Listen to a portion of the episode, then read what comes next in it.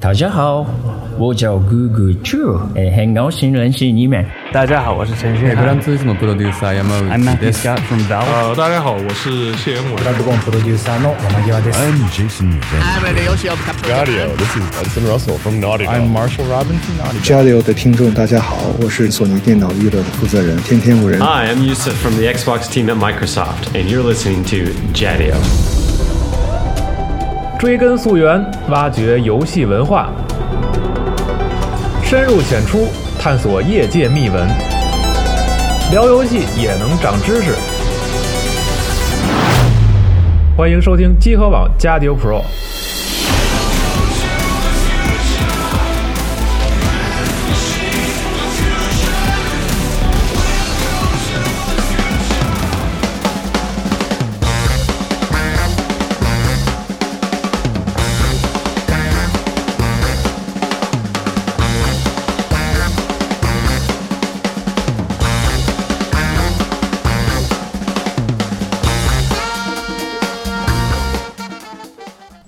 大家好，欢迎收听《加迪 Pro》最新一期节目，我是西蒙。我是冰。大家好，我是瞬间思路。哎，思路老师又回来了啊！这个瞬间有思路，对，就瞬间有点长这次。对，然后这个一别是六七个月，好像没来录节目。呃是，反正上回我记得上回来的时候，川普还没当选呢。对，对，现在 对，现在好多人都破产了，可能。对对对，嗯，然后今天这个我们桌游专题又继续回归了，然后我们请来一个新朋友、新嘉宾，对，然后思路老师介绍一下。呃，这位其实是跟咱们今天的内容有关系啊。嗯我请来我一位朋友，然后老何，呃，老何打个招呼呗。哎，大家好，我是何敏。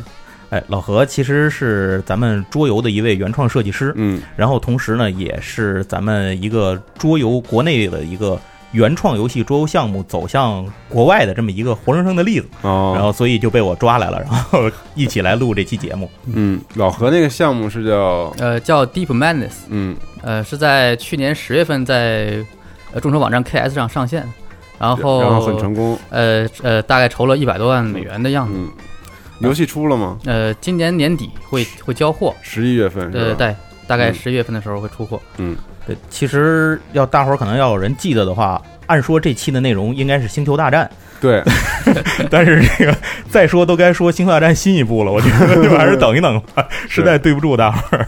也很符合我们的风格啊。对，然后今天这个主题呢，不是星球大战，是想聊一聊那个众筹的故事。这个众筹，嗯，就抛开电子游戏不谈，就是比如说桌游的话，这个思路老师刚才跟我们说，在桌游整个行业发展里面起到了很关键的作用。对，嗯呃，其实是这样，就是如果有玩桌游的朋友，因为我知道集合这边好像咱们的听友里头也有不少是玩桌游的朋友，嗯可能会有这种感受。这一两年来，桌游的新的项目非常的多，雨后春笋吧，可以对，黑魂这么说。不是都有啊，对，没错，没错，嗯黑魂什么我的战争什么的出了很多这种。那这些东西是怎么出来的呢？其实它依靠的都是众筹网站。可以这么说，如果没有众筹的支持，那么桌游发展不到今天的这一步。也就是说，靠着这些众筹网站，桌游是发展到一个新的方向，哎，对，没错，新的阶段。没错，它可以说是迈了一大步。比起两三年前来，呃，桌游的整体的这个行业的发展向前迈了一大步，都是因为有众筹在背后支持它，嗯让这个行业能得到了一种跟以往不一样的发展模式。所以这次就是像老何就是个活生生的例子嘛，然后。所以我这次做这个选题的时候，也是想到第一个想到就是老何。我说你这个，呃，既然你是一个活例子，干脆你就跟我一块儿来，然后给大伙儿分享分享，说说你自己遇到的这些个众筹里头想得到的、想不到的各种乱七八糟的事儿，跟大伙儿聊一聊，我觉得挺有意思的。嗯我觉得一开始可以先简单介绍一下众筹这个概念。哎，这事儿其实还得请老何来，嗯因为这个今天主要是老何是这个主力输出打手，我今天就 跟着恩阿这事就，呃，就是当你捧哏的吧。哎，对然后对对，就是桌游这，嗨，桌游众筹这个事儿，其实好早之前就有了。就是最开始的时候，它是以那种募捐形式为主。这大概什么时候的事儿比？如说，就是一八八五年有个自由女神像，哦，嗯，那么早，就是这玩意儿跟众筹有关系政府当时没钱了，想做一个自由女神像，没辙，然后只能往社会上发，说谁愿意捐钱，哦，然后就能怎么怎么样。当时也没说是往上刻名字是吧？呃，没也没有回报项目，就是你你不能在身 火炬然后有有上换成你啊十六万人参加了，就全都是法国当时的民众。不不不是是那个纽约那个自由女神像，啊啊，就是直接戳在那岛上那个，戳在岛上那个最著名那个女的嗯拿火炬那个，那那个我记得就是当时法国后来送给美国的。对对对，当时就是钱不够了，然后有十六万人参与了，然后把这钱给了这个市政，然后才做出来这么个那这十六万人是哪哪国人啊？应该都是纽约市人。呃，因为他们当时做的是那种以情怀为主的嘛，就是你要帮助我们纽约怎么怎么样弄一个哦标志性建筑，搁在现在就是打情怀牌对，就打情怀牌的这么一个东西。而且没有回报，你的回报就是出门的时候能看见远处戳着对对一个举火炬的，呃，他会给一个证书，好像是，就是说谁捐款了，然后给一证书，你家里挂着。啊，这有点像现在在火星买块地那种感觉。所以有十六万人参与了这个活动，很多人参与，然后筹了好多钱。当然，具体那个数字他官方没有公布，因为他、嗯因为他会让人算出来他的那个差了多少预算。啊，就是 所以上上个世纪就已经有呃，还往前还有嗯英国靠众筹打仗，啊就是呃，就是在很早之前，英国的军费是靠众筹筹来的。有一段时间对法国打仗的时候，那那他不就是说我今天先往前打三里地，受累各位给我来点儿，就是要不我只能打二里。那打赢了有什么回报筹一个也没有回报，也是属于那种就为了国家，国嘛，嗯为了国家为女皇嘛，就是这啊种喜好比较常见，他们这种。然后近代其实最早的是出书，就是说，呃，它也不是真正的众筹啊，就是说，比如说我是一出版社，然后有一作者，我们要写一个科幻小说，比如说，嗯。然后把名字写上，大概内容是什么，然后那帮人呢就会来签字，我要买，我要买，我要买，然后哦真正发售的时候你就真来买，就是不是他签的时候先把钱给你，对对，那时候那时候不给钱，的行为。对，那时候不给钱，嗯，然后是什么呢？人多了之后，然后比如说五百人买，我才写，我才发，哦。否则的话我没这个信心，嗯就是没这功夫也。就是五百人给你壮胆儿，你才敢干这事儿。哎 对对，就这意思。嗯，然后你你其实你要不买呢，也也也也没人找你，就是有点单面嘛，就是啊，就是那会儿基本上要是买得起书的人，愿意干这个事儿的人，也都是社会上有点地位的哎，人。对对，是是是有点有有头有脸名流啊，一般他们会找那种名流嘛，嗯，就是来也是相当于一个广告作用那种感觉。然后嗯他他也买了，大家都爱看，找点就都去 KOL 啊宣传一下，啊对哎对对对对，嗯就这意思。然后嗯，这就是最早的一个。然后后来，就是真正出现咱们现代意义上呢，就是网络基于网络众筹是九七年。所以之前其实这个众筹这不是一个互联网概念，对对对很早之前就已经众众筹之前有那种众筹组织，所谓比如教会，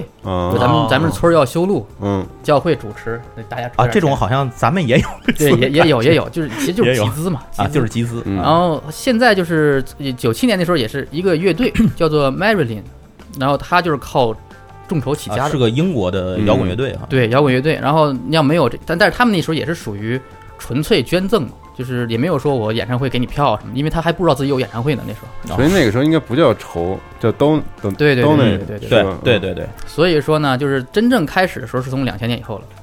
第一个众筹网站是两千零三年，叫做 Artist Share。嗯也一开始都是以音乐和艺术角度出来的，就是我都是属于那种什么呢？就正常渠道圈不着钱的，啊就是啊 地下音乐啊为理想而活的对对对为理想就是小众团体。都是那种情怀。嗯然后呢，这个网站时间不长就不太行，就被其他的取代了。因为两千零八年出了一个叫 Indiegogo，嗯，这个很有名的这个现在也很有名，对，现在很有名。然后零零九年出了一个最有名的，就是 Kickstarter，嗯嗯然后零九年开始对一下就成了最大的。其实其实按说啊，Indiegogo 比 Kickstarter 要好，对，其实我也听说，因为这个 Indiegogo 他们说这个就是无论是从设计、使用感受还是服务上都比较靠谱。对，嗯两方面，一个针对发起者，他特别信任，就是他能够信任到什么程度呢？呃，比如说这个项目一个月时间吧，我要筹一万块钱，比如说，然后现在有一分钱进来，我就先给你，有一分钱进来就先给你。哦，不是说等成功了之后再再给你，对，而且是比如说将来要没成的话，这还不还看你自己素质。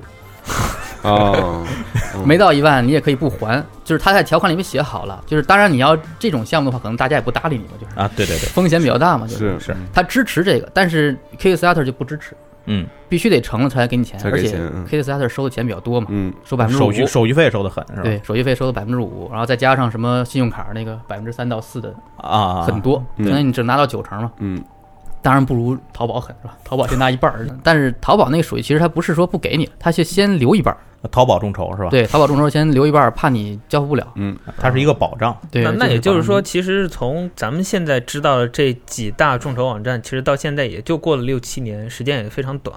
对，就是没有什么太长的历史，就真正众筹的历史也就才十几年吧，从第一个网站开始。其实到现在为止，在国内的真正的众筹网站能够做火了的，大家能了解的也没多少，也、嗯也不是太多。我印象里头最早好像就是点名时间，对对对两千零一年的时候出来的第一个，对中国第一个，嗯因为当时点名时间出来的时候，我们做过一期杂志，还采访了点名时间。但是那会儿呢，点名时间还是什么内容都有，但是他后来他就科技类产品挺多的。对，但是后来他转型，彻底转型为科技类产品，嗯，呃，就是硬件啊什么的，他彻底转型为这个了。其他的文创可能咱都不不做不涉及了。现在还有吗？哎呦，我还真不知道现在，因为它不涉及文创了，所以对我来讲就没有了。嗯，所以现在其实这个就是众筹的东西发展，众筹网站发展到现在，基本上咱们能接触多的，国外的可能就是刚才老何说的这个 Indiegogo 对 Kickstarter，哎 K 还是还是 KS 更多一些，嗯还是 KS 更多。呃，尤其是文化产业的，就是就是 KS 的更多一些。嗯，因为什么呢？就是其实文化产业是它最重要的一个产业了，它就主要分两大块儿，一个是科技，一个文化。就是文创这一块儿占它的大概得占到百分之五十多，将近六十 KS 上啊过半了。对，过半儿。那你全都说的这个文文创里面都包含什么样的项目？包？括艺术、文嗯呃漫画、电影、音乐，嗯什么出版物，比如书啊什么的，呃，包括一些创意类产品，比如说前一阵子的那种叫什么解压解压解压盒子、解压头子吧，对，就是能捏，就是你能捏它，你能弄它，实际上就是一玩具。嗯嗯，呃，就这类东西比较多，嗯，尤其是书，书特别多，啊出版物，出版物出版物，嗯，那游戏之类的呢？游戏就是剩下一大块儿啊，就是当然是三分天下嘛，就相当于是、哦呃文化文创，然后科技呃、科技加游戏，游戏就占了另外一部分。嗯，那我们今天要说的桌游，这个属于哪个部分里的？还是游戏那？桌游就属于游戏里面的。嗯，这个游戏的数字大概能够占到一个什么样？就是咱们先大概说一个 KS 二零一六年的数据啊，它二零一六年的时候一共筹了六点六五亿，六点六五亿美对，就是，所有在上面投钱的人加一块儿是嗯。六点六五亿。然后呢，一共有五点七五万个项目，嗯。其中有三点三四万个是艺术类的，刚才说那个就是就是文化类的。哦嗯，然后桌游是七呃大概是三四千多个，四千多个，四千。呃，那个桌游加上电子游戏一共是七千个项目左右。嗯。嗯，就是在游戏类里头，桌游过半儿，对对对啊其实对。就桌游其实也比电子游戏也要多了。对对对项目上多，对，项目数字上面也多，然后筹的钱的数量也多。嗯，就是二零一六年的那个桌游一共筹了一点一三亿美元，嗯，然后比零五年呃比比一五年的时候涨了百分之二十八，哦增长速度非常快，30%对，将近百分之三十。然后电子游戏呢，就是大概桌游的四分之一左右吧。嗯成长率是吧？呃，不是，就是就是一点一三亿的四分之一，哦，筹款额额度筹款额，嗯对。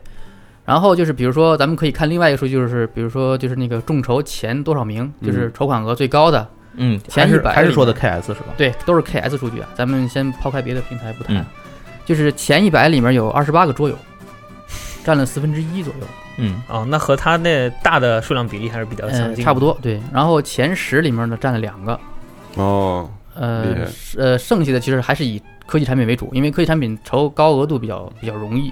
那前五名一般都是什么内容呢？前五名是这样的，比较有意思。其实前五名里面有有三个都是一家的，就是第一名是一个叫做 Pebble Time 的一个手表，就是智能手表，然后第三名也是它，第五名也是它，哦，然后一三五，对他他凭什么做三个呢？就是三代嘛，哦。就是第一代产品、第二代产品、第三代产品，相当于就是说要跟那个什么 iPhone 啊、啊，跟智能手机结，对哦结合起来的那种，就跟那个 i iWatch iWatch 啊一样。然后它，呃，第一个就最厉害的就是第一嘛，第第一代产品它筹了两千万美金，美元，对，嗯，然后第二代是大概一千两百，第三代是一千万左右。然后其中这前五名里第四个是桌游，啊，那等于就是桌游项目的第一位，在总体排行里占第四位。对对对，是一个二零一六年底或者说二零一七年初刚结束的，叫做啊 Kingdom Death Monster，嗯，它筹了一千两百四十万，太狠了，呃，一千两百四十万就是一个一一游戏，超过那个第三代手表了。对对对超过第三代手表。，其实其实这儿可以给大家简单说一句，我个人印象感觉，嗯这游戏就是一个附加规则的模型，啊、就是卖模型但人家是真靠 那个游戏口碑上来的，啊。对对对，这倒是。也是原创 IP 是吧？对对，嗯，就是这是一个一个美国哥们儿，他叫他好像是英国人是吧？对英国，英国人啊我记得，因为他最后是英镑结算，好像是不是，他他不是美元是是英国人，但是他在美国。啊。然后他，呃，他搞这个东西搞了七八年了，呃，做模型就是做这个模型，对，就是创造这个世界观，叫做 Kingdom Death 这个世界观。然后做了这么多年，然后在那个 Facebook 上面卖一个一个卖那种模型。然后这回相当于是把之前所有东西连不连了，对，挑一些精品，嗯，传了一游戏，就是背景很深。然后游戏的那个游戏性比较特殊，它的那些个模型好像虽然是小比例模型，但是好像做的非常细，我印象里头哎，。对对对，它是属于怎么说呢，在生产上面属于一种新的工艺，或者说是比较贵的那工艺，啊，嗯，所以它的产品的价值也特别高，嗯，其实就是打包卖了一堆高级手办，然后给它加了一个玩的规则，是吗？可以这么认为。你还可以上色呢。但是其实大部分玩家都会玩玩玩玩过之后都会对它口碑特别好。嗯，它之所以能够再出来，它实际上是第二次众筹，就是它在哦，呃一二年的时候众筹过一次两百万，嗯，就叫 Kingdom Death，然后产品很好，对，嗯，然后当时是卖断货了嘛，就是在比如说一个一百块钱的一个产品，嗯。在 eBay 上面能炒到一千多，嚯，大家都追。然后这次呢，他把原来一百块钱的东西卖成三百块钱，嗯，然后你会认为赚了，因为哦那个 eBay 上卖一千多，嗯。然后就是打了这么一个口碑营销，或者叫做饥饿营销吧。嗯，对我记得我印象里头有一个，它有一个单独的一个，其中一个模型是个凤凰，好像是。大家可以看看时间轴里的配图，就知道这个那游戏。那一个东西好像就卖单卖就一百美元出头了。对对对，它那个就是打的就是高端，相当于有点像桌游产业的奢侈品嗯，啊，那种类型的。然后呃呃，最后最后顺便再说一下第二名是什么？这第二名是一便携冰箱，便携冰箱是什么？就是可以带着出去玩儿，就放在冰箱车上的那种，也可以放车上，也可以拎手里，它就一直可以持续供电。就是你背后背不就是一圣衣箱子吗？对，嗯，就是类似百鸟座嘛，这不就是？这就是前五名。然后后面我印象里头那个就是桌游的东西，如果单说桌游的话，那个我就我印象里你的那个项目好像也能排到比较靠前。呃，我那项目是一百四十三点八，能排到有史以来的一百三十多位。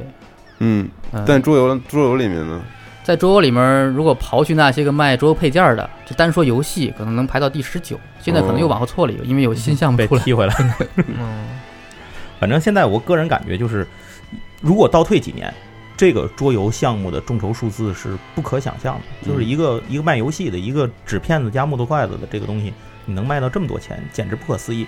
但是那个时候，好像我我印象里老何那个时候好像众筹的桌游产品跟现在在众筹平台上出来的桌游产品的这个看起来完全就不是一种玩意儿。嗯嗯，我记得也是非常短短的两三年时间内，好像这个上升值呃上升值是一个指数级上涨的这么一个水对对对平在往上，涨。是飙升的这种感觉。其实它是属于有几个标志性产品带出来的，嗯就是在一二年之前，实际上非常不好，就是就跟嗯没有什么理的那种这么一个一个板块一样，啊，对，很少很少有人去关注这个。游这一块儿，对是。桌游这个这个板块，然后一二年的时候出了一个叫《脏杯赛》的这么一个游戏，嗯，就是那种叫做僵尸围城，咱们有中文版这个游戏，好像叫应该是叫《无尽杀戮》。哎，无尽杀戮，嗯对对，就是一当时不是 Walking Dead 刚出来嘛，对，他正正赶上一个那种就是僵尸热潮，对僵尸热潮。对，然后这家公司叫做丧呃丧尸丧对尸，得严谨一点。对，严谨一点然后他就开启了一个新的模式，就是什么呢？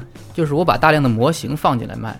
嗯之前人没想到，因为之前都是属于那种嗯稍微小众一点的一些发起人嘛，他没这个资历去做这个东西。对，没这么玩的。那就是没想到就把所有钱扔进去玩一大的嘛，就是他相当于是扔了很多钱，嗯想玩一个大的，然后就把这给就给把这个在他之前的浪潮给他之前的桌游的众筹项目，项目发起方的想法可能更倾向于我把这个游戏的东西做得更实惠，就是说让把它的整体价格更低，可能会有更多人便宜点对对对对对对。所以这样你你让我发行成功了就行。对，所以你像脏比赛里这个东西，如果倒退搁在以前，可能就是纸片儿，哦而不是模型哦那我明白你的意思对了，等于说这个整个产业在。几年以前都没有是现在这个样子，一提对起桌游，然后大家就收藏那种特牛逼的是是包装精美的盒子都是打他们这儿开始。对，大家看那哦个黑魂的那个桌游项目，可能对没错看到它上面还有那个摆的小的模型。如果没有众筹这个的话，它倒退到几年之前，我们可以看到的是那种小的圆的卡片，对对对，或者再到后面是它能给你做个哦立体的纸对立体的纸片放在那儿就已经不简单了。就是咱办公室里那种的是吧？对对，那那叫什么？那个呃，料托山屋惊魂、山无小黑屋那种。啊，对，没错，那个那个小塑料人在桌游里面叫立像，嗯，嗯，立着立，塑塑像的像。对叫啊立项，对立项嗯然后就从来如此桑比赛的开始，然后那时候一下开启了一个比较轻松的时代。什么意思？就是很多有钱的公司都学，嗯我也做模型，就发他也做模型现，他就发现哦，原来桌游还能赚大钱，能这么玩。对对对，那不，那我想问一问题，就是这个时这个时期用户他们是什么样的一个形态？用户也是属于就是没吃过没见过嘛，就是哎这个东西卖这么多也便宜，相对来讲人人多了之后就便宜了。就欧美这个玩桌游的人群基数特别大，是吧？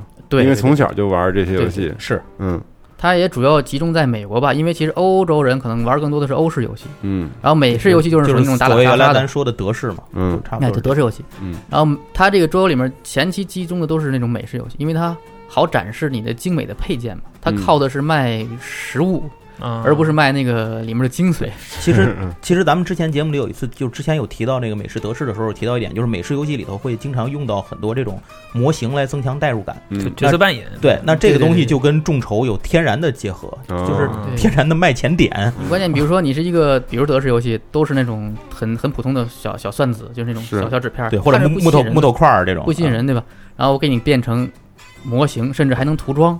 啊，对对，嗯，其实那时候也有一部分人是从这种所谓的战旗那边转过来，比如说玩战锤战锤这帮人，嗯玩军模的，或者是他们都有涂装的那个自己的能力嘛，嗯，然后买回来之后就给他涂，现在涂完之后再玩就更有代入感。而且好像现在也有这种这种专门帮别人涂了这种桌游配件之后去来卖，对对对有有有，对，甚至我来给你做我自己私人第三方配件，哦我帮你升级啊啊。就是我喜欢你这风格，对对对，嗯或者就是说，我觉得你游戏里这个做的还不如我做的，我再给你做一更好的，哦啊，也也有这种什么样的都有。对，就是把之前老的东西拿出来，比如原来你是纸片的，我给你改成都模型的。对，所以当比赛的就带起了一股热潮，没错就等于改变了，就等于是一个效应，没错在那之前没有一个游戏拿出来说里头的模型，就是我一打开这个这个玩具的这个桌游的盒子里头，还有一盒一盒的桌游，嗯。就是一盒一盒的模型，舍不得用，就是以前从来没有想过这个桌游里头会是这样。那一般来讲，不就倒出一堆纸片儿或者是嗯木头对块儿啊？对对对，从众筹的角度上来看，就是之前大家不会投入这么多成本去做这么精细的呃模型，然后自从众筹网站发起以后，大家会觉得我花更大的成本做这样一个东西，一个是玩家他们觉得也会很合适，然后自己也会有呃更多渠道来解决这个资金问题对对对，有了一个保障，否则的话你前期投入太多，啊。你这个东西卖不出去，不都砸手里也不行。，嗯，而且在脏比赛的之前，其实，在众筹网站上，众筹的东西里好多还都是那种传统的桌游生产公司，对吧？他们有一些他们会大公司，他们会出一些什么合集的版本啊，或者说是复刻的版本啊，就放在上像预售一样这种这种方式在，就连宣传带预售的就就在这个 KS 平台上这样去卖。但是从这个脏比赛的出现之后，就真的变成了一个这种百花齐放的一个状态。对，就就这样的公越来越多。司很多，包括一些传统型的公司，比如有个叫做呃 Flying Frog 嗯，Production，它也开始做，就是那时候出来很多公司在做这种东西，Flying Frog 是飞翔的青蛙，对，飞翔青蛙 制造，对，飞蛙，对，就是人们称叫 FFP 嘛，他做了一个就是也啊是一种类似于克苏鲁风格的这么一个冒险类游戏，然后呃后面还出现很多大公司，就是很多人发现这个发现这个赚钱道之后呢，从一些传统的公司也出来，纷纷的去组成新的工作室，也做这种类型游戏，就是叫做大型模型桌游，哦，形成了一种诞生都诞生新的那个桌游形式了，哎，对对相当于是一种吧。就是之前其实嗯最最早之前那种传统的桌游商也也有这种模型模型，只不过他不把那当卖点，嗯只是说有看着好看就稍微弄弄，像深入绝地也不怎么使劲儿，对，也不也不怎么嗯好好弄，就是他们就是专门以这个为最强卖点，天天展示就是模型。说实话，可能里面真有一部分人就专门冲模型去的。这游戏不管好不好玩，我就买，就收一下，对收藏，对嗯有点变成那种收藏类的了，就是变成就积灰我也弄，就是这种。啊，是是是是，就是就是这样。对，然后在这个就是过了一段时间，就是开始捞钱的这个时时间段嘛，大概到二零一五年的时候就开始结束了。为什么呢？出了一个新的模式，叫做爆炸猫这么一个产品，叫做一个一个桌。也是个桌游，对啊，就是原先那种呃热潮过来，然后大家都开始炒模型，这个热潮慢慢沉下去了，就是桌游那些真正质量好的东西开始浮现了，是吗？就是说不是，他就是说以一种更简单的形式出现了。就是原来认为好像都得是做大游戏才能玩法又变了。啊，然后这个这是一私人的三三个朋友做的，是一个那种搞笑类的卡牌游戏特别轻松的那嗯聚会卡牌游戏。对这这个这游戏其实简单说一句，就是怎么玩吧。简简单说一句，首先说它的主题“爆炸猫”，就顾名思义，就是牌上你的每一张这个牌上都是都是猫，对，都是猫。然后最后那个封面就是一个核弹核爆炸飞了一只猫。嗯，然后它的目的就在于大家轮流出牌。其实我个人总觉得这东西有点像憋气，就是把下家憋死。哦，啊，就是你什么你想办法把把下家挤兑死，就是就是这样一个。其实它那个特别简单，就是它是来源于那种俄罗斯轮盘赌啊，就是说什么呢？这一叠牌里面有几张是拿到之后上面写你输了，对，就玩蛋去这种。对，然后呢，你就是谁抽到那张谁就输了嘛，你就避免自己抽到那张，让下家抽，嗯，或者让上家抽，或者怎么让自己不抽不抽不抽牌，就是对，怎样到自己不死，对，就这么一游戏。它它主要靠打的什么呢？就是第一就是它画风特别的幽默哦，里面各种那种猫搞笑的东西，就是那种特别特别扯的那种，不是那种正常的。对，比如说那猫为什么就不去弄你呢？是因为你有一个激光笔。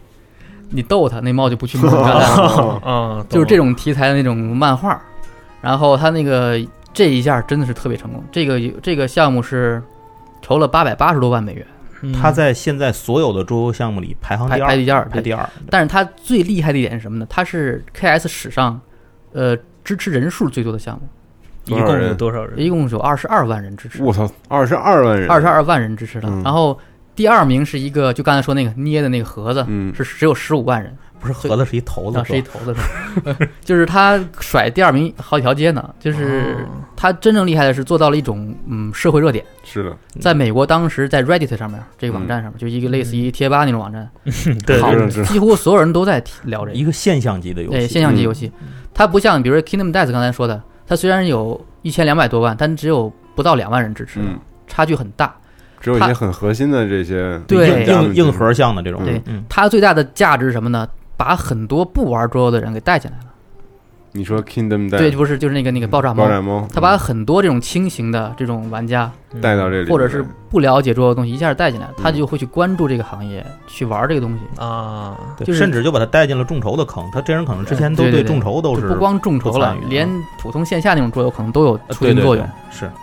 所以就是靠产品来带，其实是一个特别健康的一种模式。是的，嗯嗯，不光靠广告，嗯，还得看疗效。那，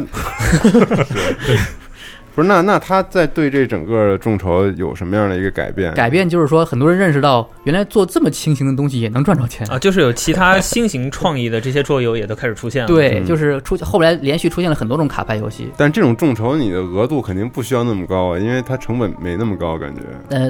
虽然是这样，实际上也怎么说呢？它得达到一定现象级之后才能上去，就它属于有一个壁垒，就是这种嗯眼球壁垒吧。你得到一定程度上才能够把那些人吸引来，一旦你吸引来了就收不住了，就这么一种感觉。超越了一个阈值之后，就会啊大家都去冲，嗯，这么一种一种现象，就属于很多人都在观察。进一步海阔天空，退一步无影无踪那种。对对对，你看这种卡牌游戏都会呈现一个什么现象呢？要不你就特别少，要不你就特别多。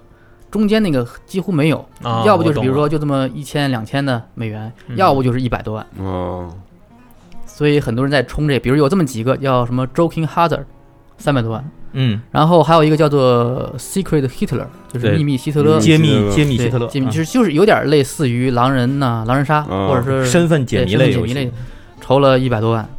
呃，就是这几个成功，都是都是跟着他这个路走的。嗯。他们需要做的其实就是说，不像原来那种专打硬核嘛，他们就开始去联系那种传统媒体啊，呃，自媒体啊，更大众的对更大众的平台，就这就会带动很多人关注这个东西。嗯，其实这个要真正玩起来的话，也比那些有很多模型的要方便。我可能身边就带副牌，然后我出去跟别人开 party 就可以。就你那个，你那可能摆盘还没摆完呢，我们都打好几轮了。对对，有可能。这一 set up 半小时很正常，有些游戏，嗯，他那个一般十五分钟结束了，就是这种。而且你说摆半小时，谁愿意跟你玩呢？两三个小时，就是另外那两千人里剩下另外那点儿呗，总有人跟你玩。然后这就是属于爆炸猫的带来的这种影响，后面就出现了很多就是那种中间结合式，就是不再烧那么多钱去做这件事儿了。嗯，但是像。就是这个 Kingdom Death 这个这个游戏从二零一七年年初结束了嘛，一下又把人给拽回来，就是很多人又觉得好像做这种奢侈品又是一个很大的一个，就是今年年初噱头，对对，二零一七年年初结束的。哎，老何，你觉得黑魂算这种吗？黑魂它的重要作用是什么呢？就是它把电子游戏的 IP 或者这种特别有名的 IP 带进来。当时因为它正好赶上一个好的时间点，就是《黑魂三》正要上线，啊，对，它是同期去宣传的，嗯，而且靠的是蹭人家那个 万代的宣传嘛。就是做呃游戏里面那些可能大家也想收集它的模型啊、雕像啊，对对对它是有授权的，对吧？有授权有官方授权。然。后刚巧就是他做这么一份，如果是大家不了解这个桌游该怎么玩的，但他又是黑魂粉丝的话，他可能也会掏钱来买这么一个东西。而且黑魂收藏个东西似的。对黑魂的桌游它有一个主打，就是它有一个主打宣传，号称是就是最难玩的桌游。呃，对，就跟那个游戏一样，就是碰则死嘛，就是。对，这大家可以去网站上看，之前有发过一个黑魂那个游戏规则的介绍，嗯。它一个是有随机性，还一个是你也得预测到接下来的几步，确实是非常难。对，而且它也是那种，如果你在游戏中玩桌游的时候，哎，嗝儿死了，那你所有的东西全都扔一地，你你到回到最近的篝火点去复活，然后就中间这这几步全白玩，就也是这种样子。对，它就真正就是原来可能很多游戏就是一旦死了之后就你就你就退出了嘛，嗯。但是它不是，它是就让你死，死完之后没准还有点好。处对，比如像那个血缘也是，就是啊，对，血死缘也有完之后可能会有些好，这是魂系列的特点嘛。嗯，然后他就把这个结合进来，黑魂最后好像众筹，我记得是三小时就成了，就是嗯它对对对它抛上线三不到三个小时还是三小时，非常短的时间对，很快。对，这种样的游戏其实就是抛上来几乎就就刷就成了，这种嗯，至少二十四小时之内就成的游戏，好像也越来越来越多。魂这个在众筹的历史上有留下什么记录吗？他就留下一个就是 IP 引进最成功的一个游戏，啊，但是它排位好像也挺靠前的，呃很靠前，因为它它大概折合成美元，这个大概是四百多万美元吧，啊，也不少了，也不少四百多万美元。呃，但是中间还有一些嘛，就是刚才说的那个脏杯赛那家公司，嗯这就不得不提一下他们，他们对整个这个东西的推动。对，就是脏杯赛的这家公司叫做 Cuminio Not，嗯，是一个美国公司。它原来最开始是一个什么呢？是一个那种模型涂装迷友的一个聚集地。对，它是一个香港的一个论坛。然后这个发起人最早就是，其实就是这个论坛做的这么一个论坛。这个论坛上干嘛？就是大伙儿做了模型之后来抛上来，然后你如果别人给你打分儿，如果别的觉得好就点酷，然后不好就 or not 了 Not，啊！对对对，所以它叫 Cumini or Not。对啊，然后他们之后来，他有一个新加坡的一个一个算是他们的这个爱好者吧，他们一个玩儿发现这个，然后等于这两个人互相之间就，呃，就是咱们差点说成情投意合，并不是。然后这两个人反正就就觉得，哎，大伙儿这个可以一起来做点什么，爱好差不多，然后他们就开始来做这件事儿，然后就成立了这么一个公司，然后开始做游戏，然后就大概是这么一个过程。然后他们有很惊人的数据，他们从一二年到一七年之间这五年之内，他们发了三十四款众筹游戏，就全是他们自己设计的，还是也有帮有有包有外包的，有那种哦。就是相当于是借壳的，就别人借他们壳，他们去做市场宣传啊什么之类。嗯但是大多数赚钱的那些项目是他们自己的，比如像咱们赛的一二三、中世纪，就是他全都是脏比赛的，就是脏脏比赛的，他这个东西一开始做了一二三，然后是现代背景，他又做了一中世纪背景的。中世纪背景。哦啊，你明白吧？就是什么现在又做一底层背景，什么警察呀、士兵啊，到那儿就变成法师啊、战士，嗯，对对然后叫黑死病嘛，那个就是不停的去刷这个 IP。明白。然后这个项目，呃，但他们这些项目是他们主力是他们自己的嘛，累计大概累计就这些个三十四个项目累计了两千六百多万美元的众筹额，就是他们是我觉得是近些年来肯定是众筹这个平台上桌游的最大赢家嘛。嗯，而且他们，嗯，因为咱既然刚才说了，Zombie Set 改变了一个这个桌游的众筹的一个模式呢，其实等于就是由这个 Cool Mini or Not 他们自己来，他们相当于引领了桌游众筹的一个时代。是的，嗯很多人在学他，而且人家确实强。一六年年底十二月的时候，他们是在港股上市了，啊，这好像是第一个上市的是是桌游公司，是，哦，第一个，对，第一个上市全世界第一个，对，全世界第一个，因为孩之宝这种不能算。呃，他们不算，就是不算纯桌游公司嘛，嗯，有玩具。然后那些传统的厂商，他们也也不上市，对他们不需要，他们不是那种不是那种模式不，去那么操作。对，不是那么操作的。他们是第一个上市公司，呃，确实厉害。对反正现在，而且这这要说一点，就是咱们之前说到过这个，在以前节目里说到过这个德式美式。后来我记得咱们提到过，就说越来越的发展的方向就是德式和美式越来越难分别。我记得原来提到过这样嗯之前上次节目里说过，这个，在众筹游戏中尤其明显。现在咱们刚才说了，因为 Zombie Side 的出现，导致大量的美式游戏这种，因为它适合模型表现，嗯所以开始出现在这个众筹的游戏类型里头。然后德式游戏的设计者也厂商也觉得。嘖这事儿不行啊，就是不能这么干。那你们捞钱，我们干嘛呢？我们也做两模型。对对对，所以他们开始做一种游戏，现在我们将之称为叫美皮德心，就是这样美这样。皮德心太狠。对，然后他就把它包装的，你看起来我都是模型、机甲，什么科幻，要不就是这种，就是要么是硬科幻，要么是奇幻，什么飞天，天上都是战舰，地下都是兽人。但实际上但其实你玩都是算分的，哦，就是或者是什么区域占领啊，什么这个工人摆放啊，这种，这这都是都是这样的一些并不是那种扮演。没错，嗯没错，没错。然后它的这个，它的整个的这个这个形式都都完全被改变了，嗯就是桌游的这种发售形式整个都改变了，所以这也导致德式游戏变得越来越大。确实是这样。嗯，那咱们之前说了这么多都是桌游成功带来的例子，那这么多，呃，就是有成千上万的这么一个桌游的案例嘛，最后肯定也有失败的，是吧？是，是，就是桌游这种呃，比如以众筹发行的桌游，它失败有两种失败，一种是我众筹就没成，嗯这事儿就没干成。哦，我觉得这众筹就是这，既然已经到了这一步了，就是相当于我们之前在传统的桌游方面，如果你没有做出来，可能就是大家都见不到这个游戏了，是不像现在的众筹。对，因为现在的众筹这个如果失败了的话，也许若干年，比如隔一段时间之后，它可能会卷土重来。对有哦有这样的例子。对他把它重新包装，或者我完善了它，或者怎样的，他再重新再做，这样也是 OK。另外就是关于跟众筹的联系这一点儿，就是桌游一般众筹的形式其实就是这个卖、预售，然后再加上送你各种不同的这个独占的礼品。呃，对对对，有呃，它一般是呃会有一些个限定品，就是说别人别人的模型都是普通的，然后哎你这是精哎对的。对对对对，就是属于你参加这次众筹就会给你一些特殊东西，哦，金色传说以后、哎，对对对对对，是 金色传说。以后在市面上是不允许买的。不允许卖的，嗯然后你只能去，比如参加他们的展会啊，得奖品的什么才能抽到，就那种啊，就是稀有的东西嘛。嗯然后还有就是怎么说呢？它就是在桌游里面有一个非常重要叫做扩展目标的东西，就是说、啊这是桌游众筹的一个很重要的、哎很重要的一个很重要的东西。是什是什么意思呢？比如说啊，我这个游戏卖一百块钱，对吧？嗯然后我要达到十十万块钱，我就成了，这个项目成了，我就可以做。但如果他要达到二十万呢？每个人的一百块钱还是一百块钱，但是我多给你东西，哦，三十万再多给，就是他会解锁很多很多东西。嗯像 c o m i n i 的那种 c o m i n i Not 这个公司，它的众筹会达到一个什么样的夸张程度呢？我卖你一百块钱的东西，最后你得到的市值价在市场上价值五百块钱的东西都有可能。嗯哦，就免费送你好多 DLC。电子游戏也有这样，对对对对也是这样你你到了这个额度，我就做一个 NS 版的，是吧？对，这样就是其实它就就和它对比的是其他产业，就很多其他产业是做不到这种东西，对吧？嗯就比如说科技产品，它不能再送你什么别的东西，对吧？是，就是很难做到。所以，嗯但游戏它是属于那种即插即拔的，很好用，很好融合，嗯所以它就是一个桌游的在这方面的一个优势。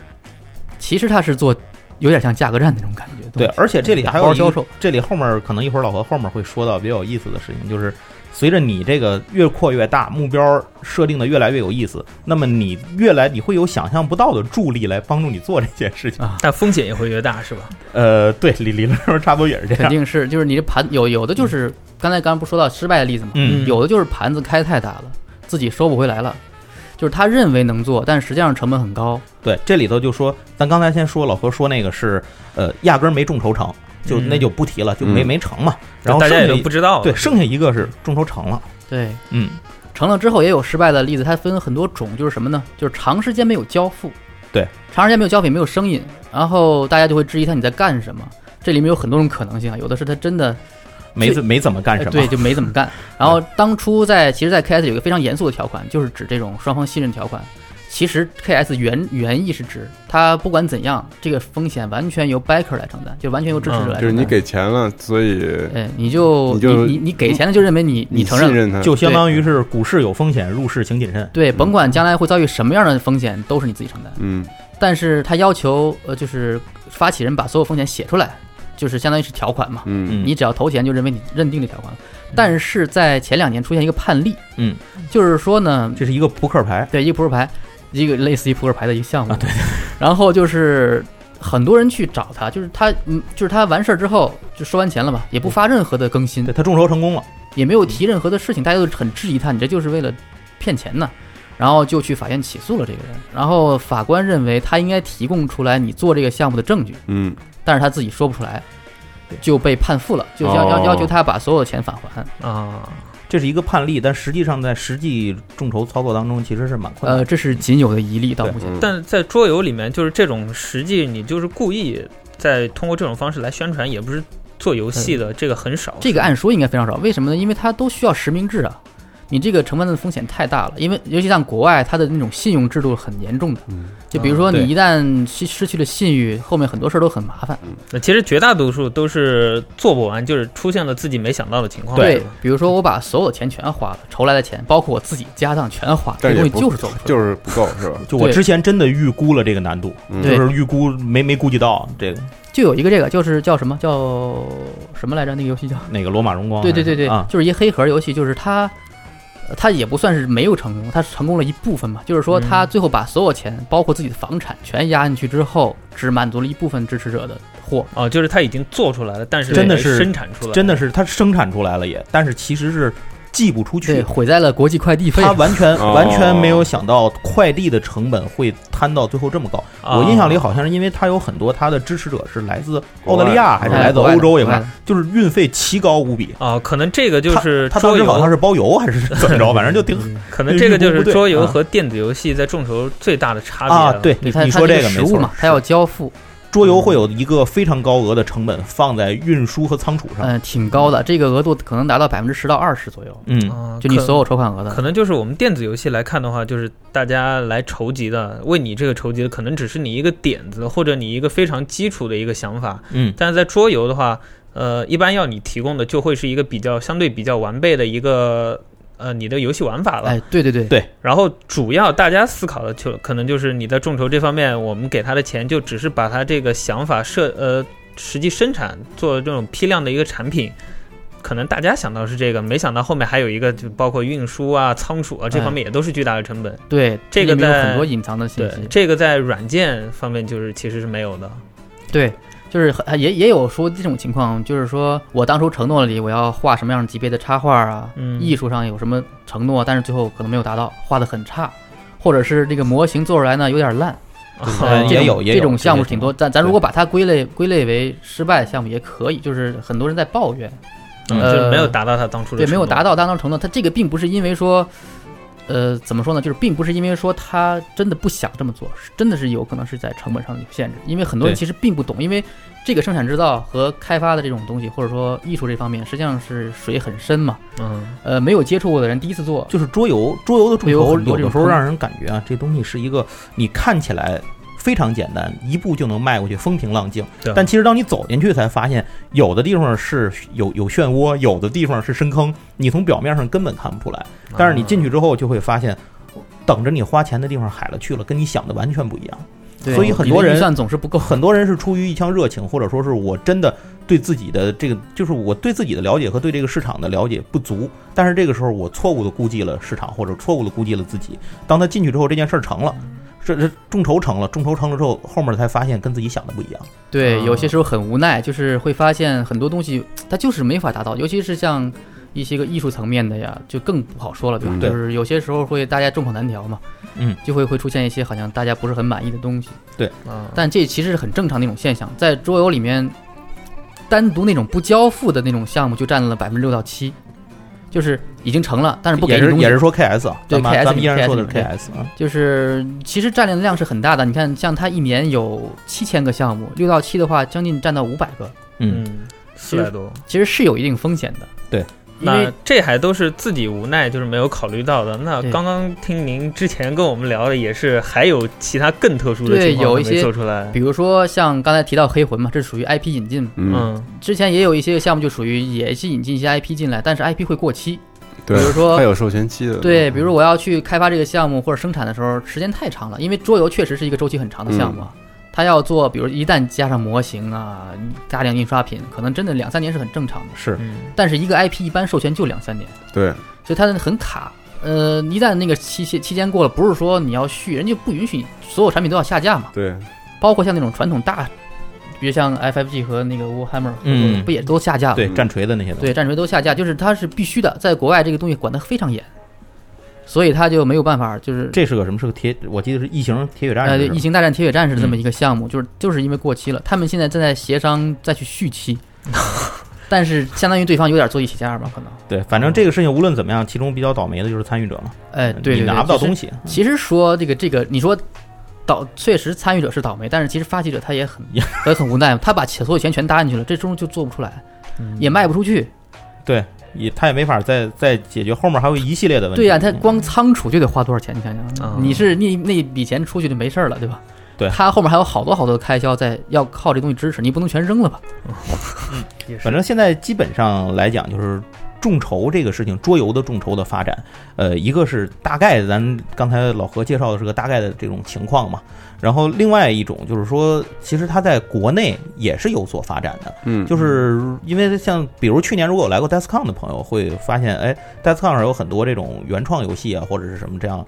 那其中今年有很多原创游戏呢，今年今年的 DeskCon 的时候，他们已经变成了商展展位。哎，比如老何，啊，就是从一个当然当然老何不是从国内众筹的啊，就是他就从一个创意想法、个人的小作坊的工作室的这个种子开始，变成了产品，对，变成产品。那他依托的其实就是众。众筹网站，那如果国外刚才老何介绍了这个众筹网站，比如说这个刚才这种 KS 啊什么的，这这几个众筹网站，那国内其实主要是三个，一个是魔点，然后还有一个是京东，再一个是中那个淘宝。淘宝，嗯，但是啊，这个以桌游项目为例。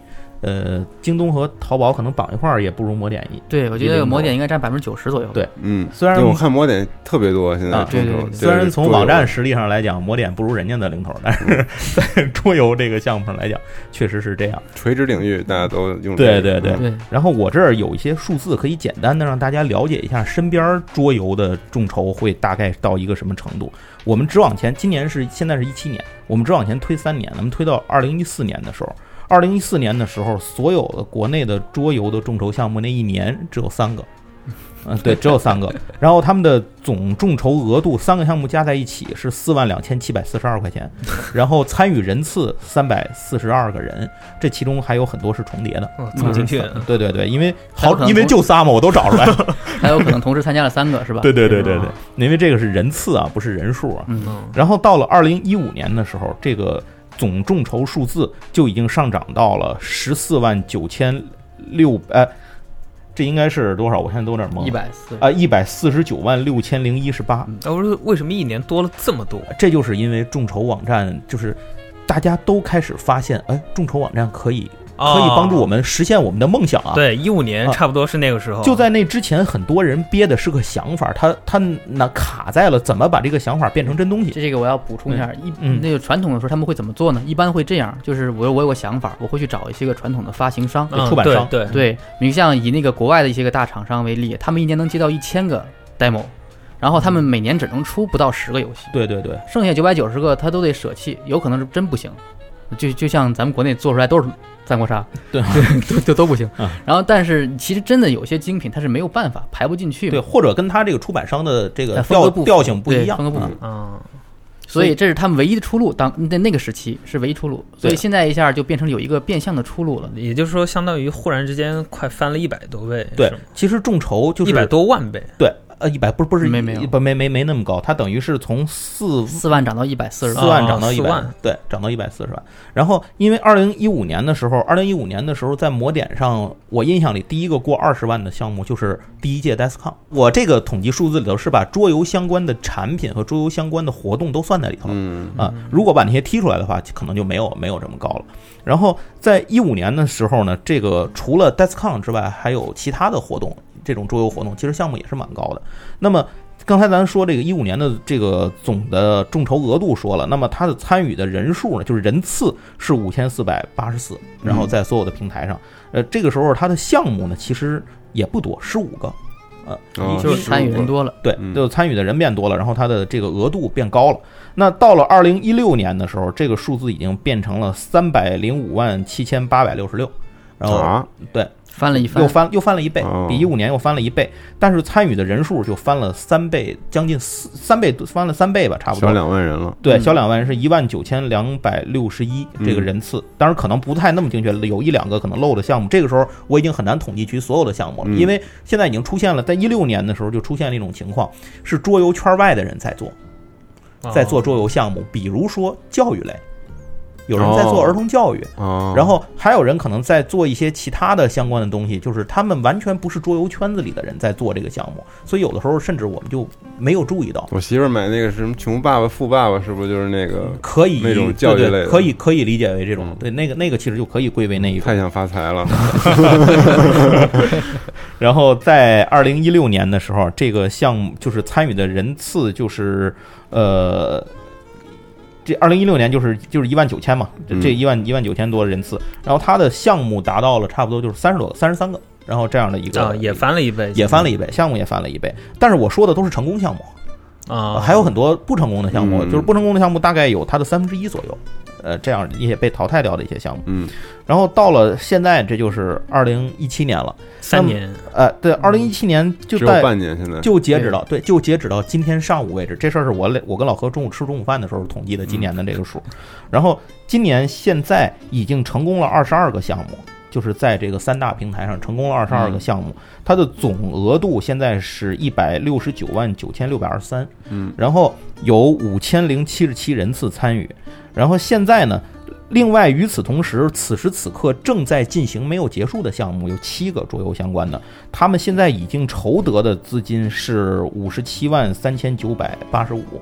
换句话说，把这两个数字都加在一起的话，已经差不多快赶上去年两百二三十万吧。对对对，已经很接近去年全年的一个数字了。就这几年，不论国外还是国内，桌游这个东西都挺快速在发展的。没错，对，因为现在这个就是我现在说的这些里头，今年也有没成功的呀，然后还有有也有那么五六个没成功的，然后同时还有十一个项目正在预热。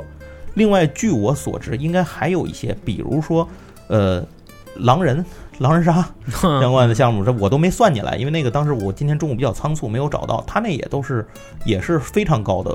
其实这个我也是没想到，就是狼人杀从原来的一个桌面游戏项目开始，也变成电子游戏项目了。对，现在手机上也会有这些软件。我觉得它是个社交游戏。对对，完全变成这样。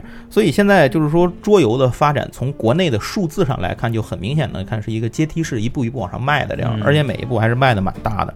那这个在国内来讲，国内的参与者的人次也在不断的变多，那也就其实也意味着这个能够接受桌游，就是桌游这种以众筹方式来买桌游的人也变多了。嗯，这个跟国际上面来对应的话，也是一个相似的，只不过咱们的可能人家是这个这个池子比咱大，哦、就是迈的步子比咱大，但是它的这种路数其实是差不多的感觉，就是方向一样。实际上大概是这样，就是。全球呃桌游总销售额，刨去那些个什么七巧板呐、拼图什么的，嗯、就是不算那种智能玩智力玩具，然后大概是五十亿美元的样子。每一年，去年一六一六年，一六年五十亿美元，然后嗯，北美和呃欧洲各占了一半，就是一个二十二，一个二十三，还剩五万是别人的。哦，还还还还是还是五亿是别人的。嗯，呃，他们的增长率大概是美国比较快，百分之五到六每年。嗯，欧洲百分之一到二会比较慢一点。中国是百分之百，中国大概是百分之五十到一百吧，速度、嗯、差不多 翻倍。虽然这个数值看感到该高兴，虽然说绝对数值低，但是增长速度快。是。然后刚想说就是那个众筹占多少呢？众筹大概二零一六年是以四亿美元左右，就是说占了行业的百分之八。但是在一二年，就是说脏杯赛的刚出来的时候，只占百分之一。对，而且这里还有一个问题，就是一二年的这个百分之一的这个百，跟现在百分之这个百可不是一个概念。对对对，就是突然变大了这个数。嗯，对，它就是它，而且它就是这个在也就在这是多少年？五年之内就从百分之一涨到百分之八，说明它在行业内的比重占的比较大。嗯，呃，就是而且起到了很好的宣传作用。对对对，就是它这个确实众筹最重要的一点其实是宣传，是就是它让很多人看到你，并且能够。就是所谓的那种对你这个有热情，嗯，就是为什么说众筹跟预售不一样呢？其实还分两点，第一点就是因为它能够得到一些个刚才说的限定品，或者是特别好的经济利益，嗯，呃，一百块钱买五百块钱东西，对吧？嗯，然后呢，其实砍的是谁的那个收益呢？就是渠道商的收益啊，就是两厂商和呃知识者都赚了。就是渠道商中间中间都没有了，对我们把中间砍了，嗯、没有没有中间环节。然后另外一项其实最重要的就是参与感。就是他们会怎样呢？比如我可以直面这个开发者，直面这个厂商的各种呃高层，或者是这个其实和那个自由女神像有些类似吧。就是你当时拿着这阵，你可以跟你孙子说：“你看那个是我当时参与的。”对对对对对对，有一种荣誉。而且还有一个就是，比如我们希望什么样的，只要我们希望这个这个游戏是这样的，呃，只要有足够多的人反馈，一般的发起人会跟着改。他们可以影响开发者，对他们可以影响你要得到的东西，大家你让大家得到最满意的东西，而不是说我想做什么，这东西你做完了你买吧，啊，对，不是这种感觉。是。所以这个现在真的是，就是为什么这期节目也是有这个想法要做这个主题，就是因为众筹和桌游之间的相互的这种推动性真的是太大了。而且这两者我觉得结合也是相当合适。哎，没错没错，它本身有很多天然的东西是这种天然搭调的，嗯，呃，不像而我觉得电子游戏现在都没有那么好的众筹的是势头和市场了。是没错。桌游有一个就是众筹给它带来一个最大的不一样的地方，就是你在参与这个桌游众筹的时候，你是可以看到这个游戏几乎这个项目全貌的。就是你一看就知道这是怎么玩。而且我最后还会拿到手里一个实打实的东西，虽然它可能在我家占着一地儿截图，但是这这是这是后话了。嗯我之前拿买参与的时候可不是这种感觉，有或者说我即使那样我也认了，我也愿意参与，因为这个这个其实我就觉得可老何可以结合你那项目，他们确结合实是你这聊确实有一种冲动消费，哎或者说是跟着大溜嘛，大家都弄一万多人了，已经肯定好，而且这个项目已经解锁了很多东西，比如说嗯解锁了很多额外的东西，我就会很有，就是我不买这个我就睡不着觉，就是很多这样的人啊，就是天天给我们发信，你们能晚点上，我还没发薪水，就是哦，他们国外他属于那种什么呢？就是那种月光族嘛，嗯，然后都哦是信用消费嘛，到那时候看账单，到那儿看账单，我这账单里面这没有这么多钱了，嗯看能不能下个月就是明天就行，就是这种。但是他们就差这一天，可能就交不上。他们一般都是周薪或者双周薪，所以很多时候这就提到了一些个策略啊，就是你在上线游戏的时候，甚至要考虑到这些点。哦，他们发薪水对，发申请的日子是哪天？是周五还是周日还是、哦还是周一？就其实这也是一个挺复杂的门道，不是大家想象的那么简单随意的。对对，其实之前我跟老何，也就是他做完这个项目的时候，我跟他聊过，后来聊了一次，聊两次，聊两次，聊三次，就是因为每一次聊都有好多我都想象想象不到的东西出来。嗯哦，我说这个这个里头水太深，就是 对我完全想不到。就是我可以结合我自己这个项目说一下，就是大家看不到的东西，就是台面下面的众筹是什么样子，不光是在那线上那几十几十天嗯。多少钱的问题，实际上像我们这样的项目，也就是相当于是咱们赛那样的项目吧，就是体量差不多，嗯，就是说所谓叫大型的模型游戏嘛，嗯。它需要提前到一两年的规划时间，就是你在上线前一两年就得规划好，你要去做很多的模型啊。还有什么艺术啊、设定啊、插画什么哦，就是。你这个游戏至少得有一一定的完成度了。当，然，就是你如果就说我我要做这么个东西，谁谁理你？就嗯。对就桌桌游最简最简单就是去年在 DeskCon 的时候，你看到那个就是你们不也来看到像那个老何那个展位上摆的还都是模型呢，啊其实嗯。对对但他其实那会儿就是在众筹之前把模型就都做出来了，就嗯差不呃，多就属于相当于是这样，就是你在开发游戏规则的时候，你得同步进行这些艺术的工作，否则的话，你你规则全完了之后还再等一两年，因为那些东西是很长时间的嘛，你就干在那儿坐着，就是就是就是在损失你的这个运营成本嘛，相当于是。然后就是，嗯，这是一个最大的难点，就是合适的艺术实际上实际上是很困难的。咱们其实国内的一些个原创的桌游设计者也是这个原因，就是他们想法非常好，嗯，但是这个产品的包装不好，对就是画的画不好看啊，或者说是概念就是没有一个特别酷的背景啊，是包括文字的、呃模型的、画面的都有可能，嗯。还有视频音乐都有可能。有时候国内的我不知道国外是不是这样，国内有的时候能够成功的项目，就是因为设计者本身就是兼任了美工，呃中就国内这种就是太多了，就是说他身兼多职，就是干一些个不太专业的事情，对，或者说是他本身是擅长绘画，但是他并不擅长做运营，就是是这种没办法赶鸭跨界的鸭子上架。就是这种跨界的人在国内是比较，其实是不是因为国内这些东西毕竟有时候刚起步吧，它是。是不资源是那么匮乏，专业，对没错。所以说资源匮乏是一个特别头疼的事。没错，对，我其实当自己有这初感觉。我们当初我们也是这样，就是找国内的嗯就是不行，就是他们都做，就像可能做电子游戏或者做手游的，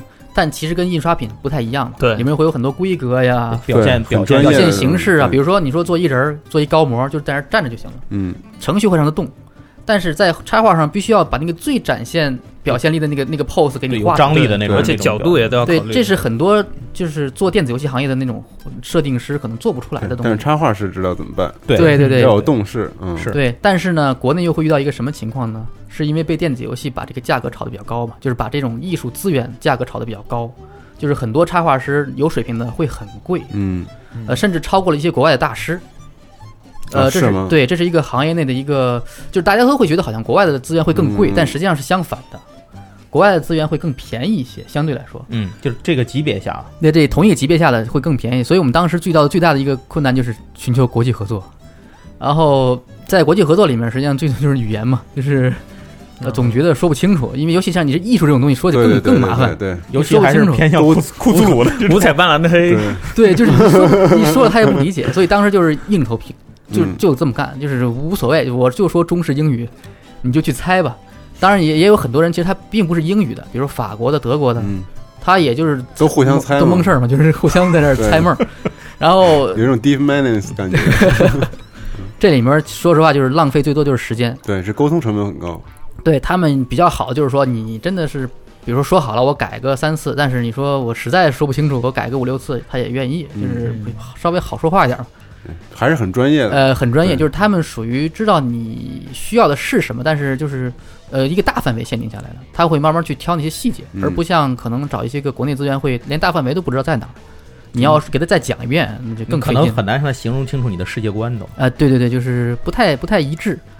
然后就是说，呃，调调整这些个时间和合作，嗯，这个是很困难。然后在上面也浪费了钱和时间。对，这个都是产品制作本身也是你的经验嘛，对算是一种经验吧。反正就是以后会知道里面有多少麻烦事儿嘛。你要想踏进去之前，就是一脑门官司，实际上就是你得想清楚。然后说到众筹本身啊，就是众筹之前必须要有一段宣传期。嗯，呃，这是为什么？是因为其实我个人认为啊，就是众筹产品本身可能占到百分之五十到六十，剩下的宣传可能占到四十到五十的样子。真的是要很多人知道你才能来投嘛。你嗯再好，别没人知道也没有用。嗯，但是好肯定是一个前提。，对，好肯定是前提。然后你后面那个百分之五十一定要做到位。嗯，如果做不到位的话，这个项目不是说我只要扔上去就行了，嗯肯定不是这样的。扔上是等着等着成功，这个太难，对，真的。然后我们在提前半年时间就做了 Facebook 的运营，就是我们花了就几呃几万人民币嘛，相当于做了很多 Facebook 广告。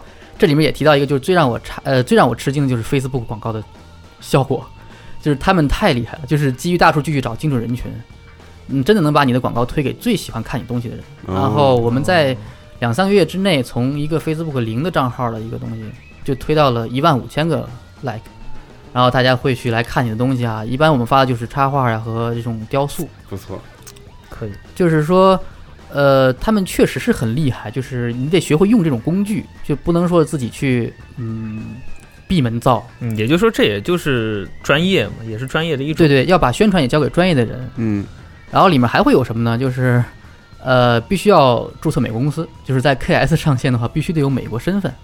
这个也是当时也我们折腾了我们好久。我们在美国设立了一个全资的子公司，嗯这个中间有好多的文件啊，什么乱七八糟的事儿。就麻烦事儿太多。对然后其实刚才提到过，就是跟你要在上线之前就考虑到生产和运输，为什么呢？是因为你要给产品定价，嗯你的价格合不合适，实际上跟你的生产成本很有很有很大相关性的嘛。你要很早就让那些生产厂商介入进来，他们觉得你这个东西要花多少钱，该定多少钱。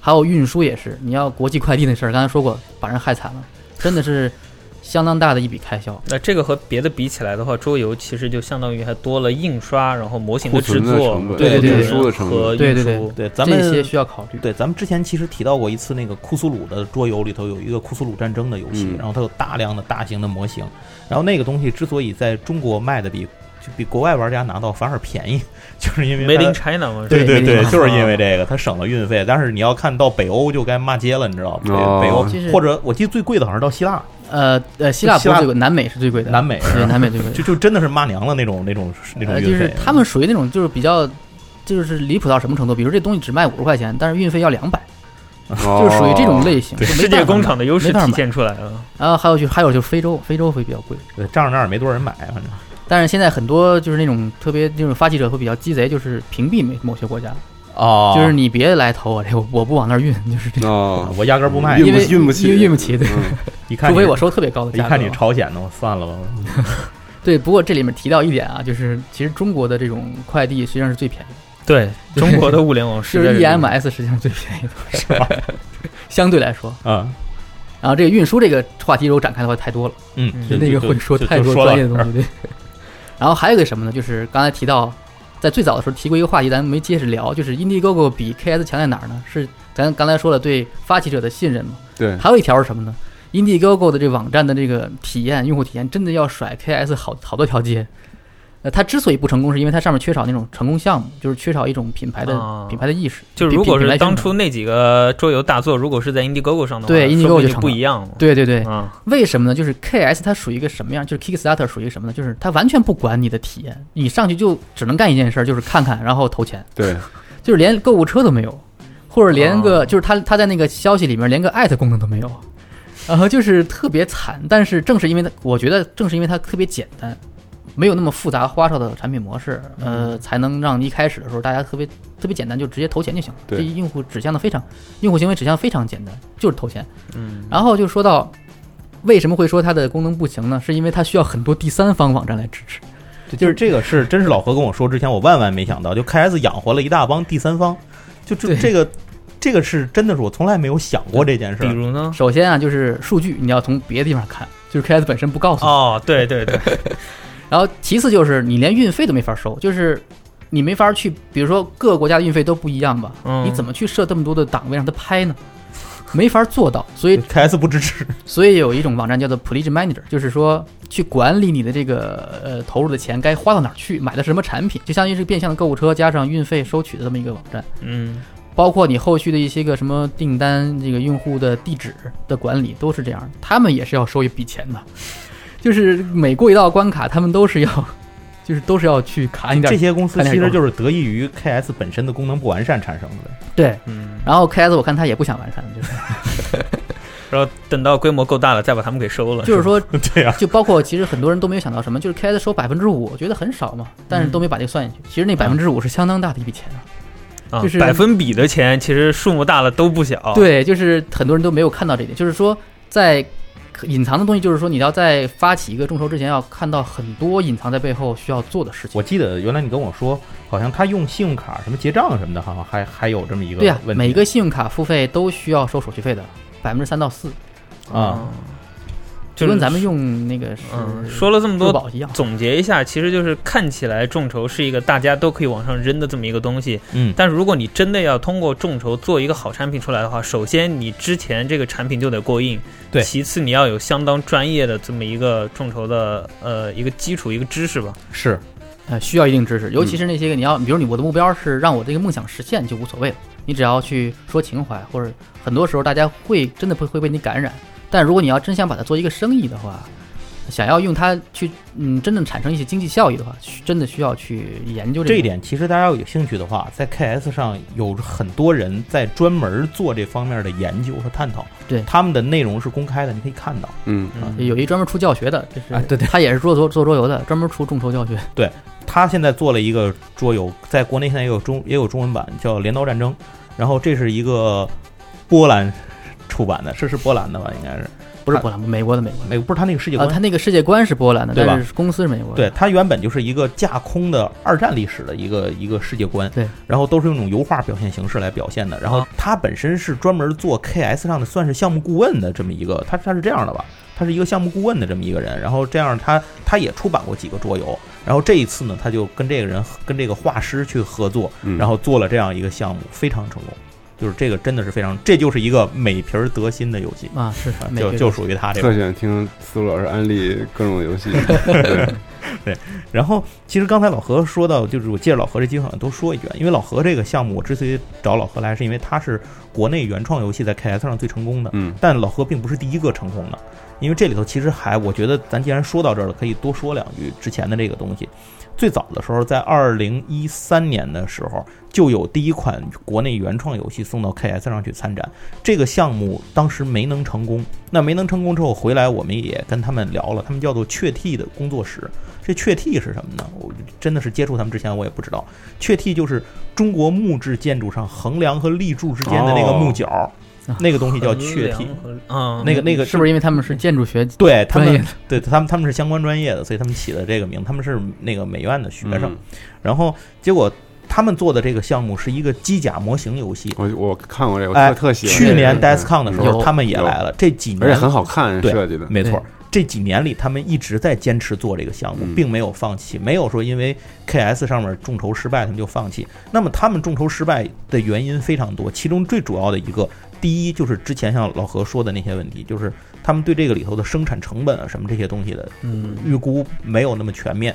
第二个就是他们几乎没有宣传，嗯就是他们没有在宣传上去做任何的准备。所以说这个就是不专业，但是产品够扎实。对对，没错，他们的产品，他们因为他们去带去了参加二零一三年的那个艾森桌游展，德国嗯艾森桌游展，他们把他们自己几个人，四个四个学生嘛，自己把东西做出来了多少套，愣背过去的，然后到现场全都卖空了。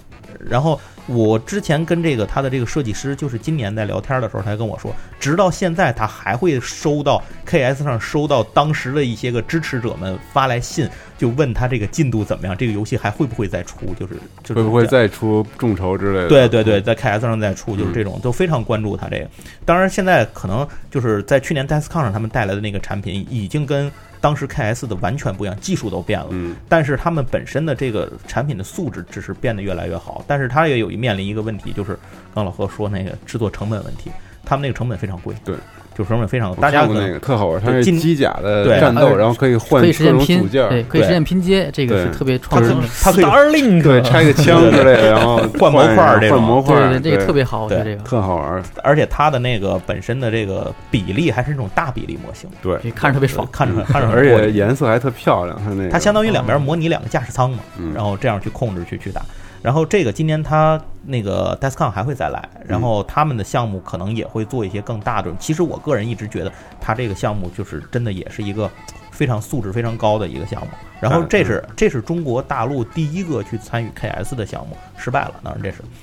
然后第一个成功的项目是一个叫琼江的项目，它就是由国内的一个个人设计师叫新茂，你就刚才说插画师又是设计师，哎，对，就我就想说这个，他本身最早是插画师出身，他原来最早是在皮皮皮皮鲁鲁西西呢，就是那郑雅琪他们那个公司嗯做、啊做美术的，对。然后他本身就是做这种偏向卡通嘛，嗯，像卡通这种风格的。然后他做了一个这个，然后做了一个这个游戏叫做《琼浆》，在 KS 上进行了众筹。呃，额度我忘了是多少了，一万多，一万多一万多美美元。对，然后因为他那游戏盘比较简单，是这种使用了版图，然后和一些卡牌啊，这有一些轻 token 型的对一个轻型的一个一个策略向游戏。然后它这个最后是呃成功了，那么它呢等于是大陆地区第一个原创在 KS 上成功的项啊目不光原创，大公司也没有。啊，就是原创游戏嘛，对对对，嗯就是原创游戏第一个，什么都没有。对对对，之前是零嘛，成功是零，就一个人弄的，对，对。几乎就一个。他这个他这工作室就他自己一个人，那可以。对，连美术在设计都是他在测试什么的。当然测试可能他找些朋友，但基本都是他自己在干。嗯，然后接下来就是就是老何这个，然后现在基本上，其实，在 KS 这个这个领域上，国内的项目还是能够到那儿的还是很少。嗯，这里头就涉及到就是刚才老何讲的这个方方面面每一环的环节都可能影响着，让人很难去迈出这一步。我觉得是这样，就是一个游戏吧，尤其是现在互联网时代了，你要宣传要做产品，其实线上特别重要。是所以说，宣传是一半儿，产品是一半儿，你哪个做不好，都不会是一个特别好的一个结果。是，就是但是你哪一块折一个都不行。对，而且宣传在前，然后产品在后，嗯，就是你折，产品要折了，对，那不砸的更大。对砸的是口碑和信任，但这个东西是无价的。这东西真是无价的。我们所以现在特别有感触，这个所以儿。所以说众筹相当于说白了也就是一个工具嘛，嗯你利用好这个工具，能给你带来很多的东西，但前提是就是这方面，就不管是桌游设计，还是你整个市场都在飞速的发展，包括众筹也在飞速的发展。你虽然进度很大，但是你也要脚踏实地把这个原本的内容给做好才可以。没错，你借助了一个很好的工具，但是你拿出去给别人的东西不行，这也是不行的。对，是加油，老何！期待你那个能是一个特牛逼的产品。对我期我待是一定加油。我期待你下一个 产品最大努赶紧力。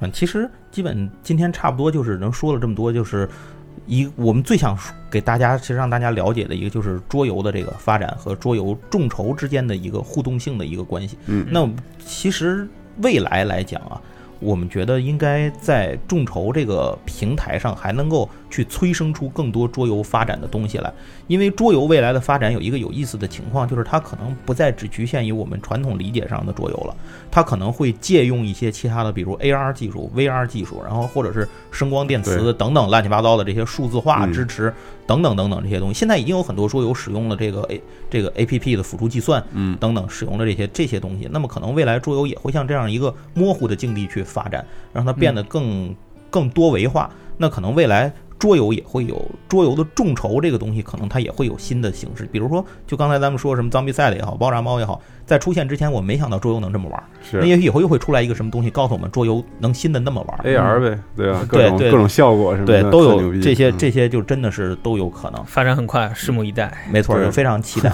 然后那就最后吧，最后因为我们做了这期这个众筹的节目，所以提前我就想，我说看能不能这节目里给大家带来一点什么什么东西，能让 能让大家更更深刻的去接触一下这种众筹桌游众筹的一个成果。嗯所以这我就联系了一个之前咱们就是刚刚众筹成功的一款桌游产品，这个呢是在 KS 上跟国内同步进行了，然后同时都成功了，然后也都都不错。它的背景呢是，我觉得可能在咱们集合的听友会，大家会觉得更有兴趣。它是一个这种呃核战之后的这种末世生存的一个题材。嗯然后这个游戏叫就叫《末日求生》，中文的名字。但是它呢，就是一个美皮儿得心的游戏，它是一个工人摆放游戏。大家可以通过这个游戏，可以深刻的感受到刚才我说那什么叫做美皮儿得心，就是这就是美皮儿得心游戏。嗯，行，那我们这其实这期带来的内容差不多就是这些了。OK，那好吧，那这期节目就先到这儿了。好谢谢大家感谢谢大家思路和老何，啊嗯，谢谢，嗯下期节目再见，拜拜。拜拜。拜拜。拜